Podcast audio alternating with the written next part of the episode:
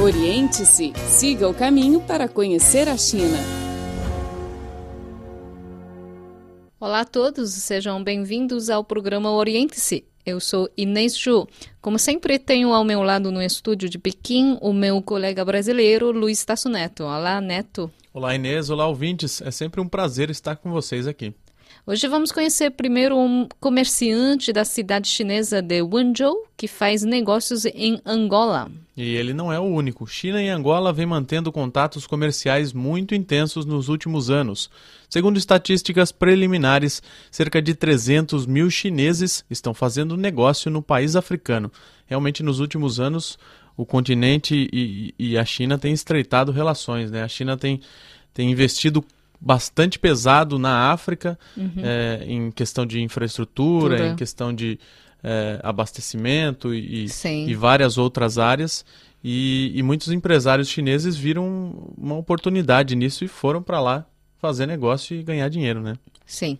E o protagonista do nosso programa de hoje, Yi Hui-chang, faz parte desse grande contingente de pessoas. Quem nos conta a história é Laura Lee. Confira. Em Angola, desde que eu tenha um pedaço de terra, posso construir o que quiser. Tenho todos os recursos disponíveis. A marca da minha empresa, Ideli, é vista em todo lado aqui. Este é Yi Huichang, presidente da companhia Ideli Investment Corporation. Já no ano 2000, ele foi sozinho a Angola, vendo com bons olhos as oportunidades comerciais que o país africano podia oferecer. Agora, sua empresa engloba setores como construção civil, comércio e exploração de minerais. Os produtos de Idali entraram em milhares de famílias angolanas. Yi Hui-chang começou sua jornada no mundo de negócios em 1983, quando trabalhava como vendedor de uma fábrica de equipamentos eletrônicos. Naquele tempo, as fábricas familiares cresceram de forma vertiginosa em Wenzhou e Yi Hui-chang levou seus produtos à região autônoma de Xinjiang, no oeste da China. Naquele tempo, Xinjiang era ainda bastante subdesenvolvida. Faltava, sobretudo, produtos eletrônicos. Levei lá um tipo de máquina produtora de motor que era muito procurada porque a região tem muitos campos petrolíferos. Nos olhos Yi Hui-chang, as regiões remotas têm sempre um grande mercado a explorar. Ele sempre saía muito cedo e voltava tarde para poder vender mais. Mesmo para um lugar perto em Xinjiang, levava um dia para chegar. As condições do transporte eram muito precárias. Uma vez fui a Ili de ônibus. A viagem levou cinco dias. Era realmente muito longe. Achei o primeiro pote de ouro em Xinjiang. O trabalho árduo de cinco anos em Xinjiang lhe permitiu crescer muito. E Hui Chang se classificou entre os três melhores vendedores da empresa onde trabalhava. Mas ele estava convicto de que seria um dia o dono da sua própria empresa. Logo pediu demissão e começou seu próprio empreendimento. O ambiente do mercado no final da década de 90, no entanto, não era satisfatório para qualquer aventureiro, recordou Yi Hui-chang.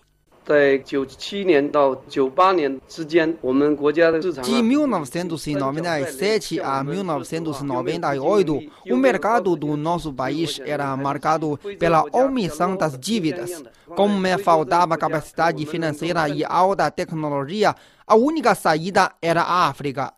Como em Xinjiang, eu acreditava que podia conseguir algo nos países africanos. Em 1999, Yi Hui-chang focou em Angola, país que ainda estava no meio de uma guerra civil. Ele tentou primeiro colaborar com chineses que estavam lá para ser fornecedor deles. No final de 2000, visitou pessoalmente Angola vendo lixo por todo lado e construções destruídas, e Hui-chang não sentiu medo, mas sim percebeu grandes oportunidades comerciais. Eu notei que o país precisava importar quase tudo, com exceção da farinha e cerveja. Era um mercado com muito potencial. 让顾客们手机都是没有用，一会唱格里奥乌马菲里奥，大伊德利，等几个大金宝大 songs in 卢安达，该比刀讲过了。卖的最好的就是我们圣父圣母那个图片。O produto que mais vendemos era foto de santo e sanda. Comprávamos na China por 6 yuans e vendíamos lá por 48. E o preço podia chegar a mais de 60 yuans. Eu fui o primeiro chinês a entrar naquele mercado. O famoso mercado São Paulo, em Luanda, estava sob o gerenciamento monopolista dos comerciantes do Vietnã e dos países do oeste da África. E Huichang era tão persistente que conseguiu alugar um espaço por 800 dólares por ano. Agora, mais de 100 postos no mercado são ocupados por chineses. Tomando como exemplo o guarda-sol da marca Ideli, 130 mil exemplares são vendidos no mercado São Paulo por ano. Em 2002, com o fim da Guerra Civil, Angola entrou num período de plena restauração. E Huichang importou da China produtos de todos os tipos, desde sacos a cobridores de lã. E Deli virou rapidamente uma marca nacionalmente conhecida. Em maio de 2005, o comerciante chinês fechou o acordo de estabelecimento de uma planta para processamento de alumínio em Angola. A iniciativa ganhou o apoio do Estado-Maior do país.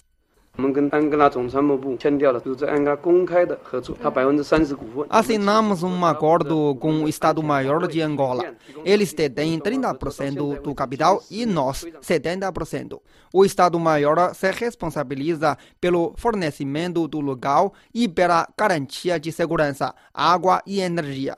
A colaboração já dura mais de uma década e segue em bom andamento. Agora, Huichang levou parte do seu negócio à China. Ele destacou que quer contribuir para o desenvolvimento da sua terra natal. Investiu pesado em três projetos e inventou, inclusive a construção de um hospital local. Muito obrigado Laura pela reportagem.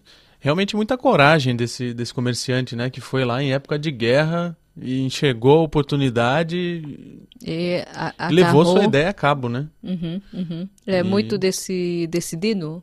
Sim, sim. E, E, ele acabou se dando bem, né? Ele, fez uma aposta na- à escura, tanto ele podia aconteceu como aconteceu, que acab- a guerra acabou e, e ele se estabeleceu no país e foi querendo ou não um dos- uma das empresas pioneiras lá, porque estava tudo o país estava em, em completa numa completa bagunça, né? Tava é, completamente destruído, muitas coisas fora do lugar e ele com sua organização estava lá e estava presente e ajudou na reconstrução do país e com isso ele construiu o seu seu império, sua sua rede, digamos assim. sim. Mas tanto podia dar certo como deu, mas como poderia dar errado, o país continuar em guerra e ele perder muito dinheiro, não conseguir se manter. E, e sabe, a cidade chinesa de Wenzhou tem, eh, tem uma tradição muito longa de, de ter eh, comerciantes.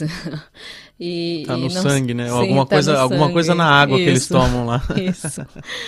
Ok, está acompanhando o Oriente-se, um programa que aporta tudo sobre a China. É o tempo de intervalo. Voltamos logo a seguir. Fique ligado. Oriente-se, o programa que deixa você a par de tudo o que acontece na China.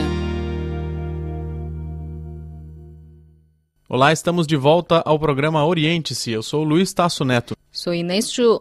A cidade de Dali, da província de Yunnan, no sudoeste da China, é conhecida pela sua bela paisagem e geografia magnífica. Por isso, é considerada também como um paraíso para praticar esportes radicais. Muitos estrangeiros vêm aqui fazer corridas de longa distância, alpinismo e canoagem. Hoje vamos conhecer dois deles: o ciclista australiano George Jackson e o alpinista canadense Danny Schellenberg. Os dois chegaram à China há muitos anos e acabaram se fixando em Dali pelo bom ambiente e boas condições que a cidade lhes oferece para praticar seus esportes. Quem tem os detalhes é Clara Lee. George Jackson chegou à China há cinco anos. Filho de um casal britânico, George viajou e morou em muitas cidades pelo mundo. Seus pais decidiram se fixar em Brisbane, Austrália, durante uma viagem ao país. George, por sua vez, optou por Dali, na China, para concretizar seu sonho. 去年，呃，我和我老婆，我们呢有一点感觉。 A minha esposa e eu viemos de Shanghai para Dali. Shanghai é uma cidade muito grande. Não gosto do clima lá. Faz muito frio no inverno e calor no verão. Aqui é diferente. Dali não tem muita gente. A vida aqui é tranquila. Também há várias diversões na cidade. O bom ambiente e o ritmo lento me fazem sentir relaxado. O ar e a água daqui parecem os da Austrália. Isso me faz sentir que estou na minha terra natal. George se apaixonou pelo bicycross já aos 15 anos de idade. Há seis anos, tornou-se um ciclista profissional e participou de muitas competições e shows. O seu sonho é promover o esporte em Dali, especialmente a prática dessa modalidade em terreno inclinado. 我在大理之后，然后我做一个小的突破，在这里。 Já construí várias pistas para esse esporte. Criei até uma para eles, com um desenho típico da etnia Bai. Dedico-me a isso para poder promover o esporte em toda a China. Esse esporte ainda é muito jovem aqui. Não há muita gente que o pratica. Os meus amigos me ajudaram muito nesse sentido. Além do mais, conheci minha esposa aqui. Graças a esse esporte, tenho tudo o que possuo agora. Quero dar minhas retribuições. George enfrenta muitas dificuldades para desenvolver o esporte, incluindo a limitação dos espaços, a dificuldade financeira e as conduções. Tudo isso, no entanto, não o impede de concretizar seu sonho. 对，是我的梦想。我开始玩，我就是爱这个运动，不是想 Praticar 以 o 后我要 bicicross 转那 é 个 meu sonho. No início, só tinha paixão por ele e não imaginava que pudesse ser um profissional. Mas agora, quero ir mais longe em meu caminho desportivo profissional e almejo muito sucesso. Quando ficar mais velho, poderei dizer aos meus filhos os resultados que conquistei. Atualmente, alugo um apartamento bonito. O aluguel é parado, tanto como em Shanghai, de 3 mil de yuans por mês. Mas há um pátio no nosso apartamento que permite que minha esposa abra um curso de dança. No inverno, meus amigos sempre vêm aqui para praticar junto comigo o bicicross. Isso é muito bom. O canadense Dan Schellenberg também se apaixonou pelo clima e ambiente de Dali. Mora na China há três anos e já viveu em Hong Kong e Yangshuo, mas finalmente optou por Dali. I, I generally live in pretty much since I've been a kid. I've decided. Amo morar ao lado das montanhas desde a infância, mas o lugar onde tem montanhas normalmente é uma cidade pequena. Em comparação com Yangshuo, Dali tem condições melhores para praticar o alpinismo. Além disso, existe aqui uma atmosfera cultural e artística muito atraente. Há muitos teatros e galerias artísticas na cidade. Muitos grupos artísticos até fazem apresentações na rua, que contam com várias formas musicais, especialmente da etnia Bai. Dali deve se tornar uma base de alpinismo graças às boas paredes de rocha. Como o esporte ainda se encontra numa fase inicial de desenvolvimento na China, Dan quer contribuir para sua popularização. Para tanto, ele está desenhando um roteiro alpinista da cidade. I do some mountaineering guiding. I do. Estou desenvolvendo um roteiro aqui inclui rotas, explicações e fotos detalhadas. Muitas cidades chinesas têm seu roteiro próprio, mas não mostram a sua beleza geográfica. Por isso, não atraem praticantes estrangeiros. Estou gastando muito tempo e dinheiro na confecção do roteiro e quero que ele saia bem. Dessa forma, posso promover o esporte na cidade e, com certeza, ganhar mais dinheiro. Para Deng, Dali tem ainda muitas bases não desenvolvidas para praticar o alpinismo. Ele e seus amigos continuam explorando novas rotas. O esporte lhe concedeu oportunidades de apreciar as paisagens de Dali de uma forma diferente. Shumenguan on the other side of the mountain. It's beautiful. There's a paisagem de Shimanguan, por exemplo, é lindíssima.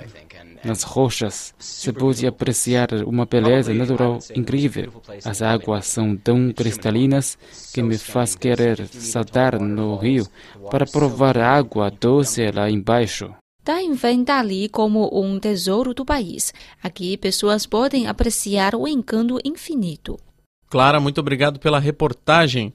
É muito interessante, né? Eles saíram de seus países para procurar um lugar para poder é, desenvolver o esporte e, e, seguir atrás daquilo que eles gostam, né? E eu não sabia que Tali era um lugar ideal para praticar esporte radicais. eu não também não sabia, também não sabia uhum. não.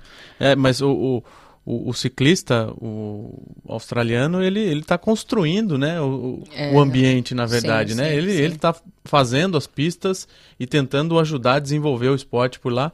Tanto ele quanto o, o nosso amigo alpinista, o canadense, que, uhum. que também está construindo as rotas, né? Está encontrando uhum. novos lugares. Uhum. É, eles, eles, na verdade, eles estão descobrindo, eles estão mostrando pra gente que realmente o lugar é apropriado para os esportes que eles, que eles gostam, né? Hum, é interessante isso. E a ideia deles é descobrir cada vez mais coisa e, e mostrar mais para eles poderem atrair mais gente para praticar o esporte e assim uhum. eles tocarem o negócio deles, né? Ok, o Oriente-se de hoje fica por aqui. Muito obrigada pela companhia. Até lá. Tchau, tchau. Rádio Internacional da China. A China mais perto de você.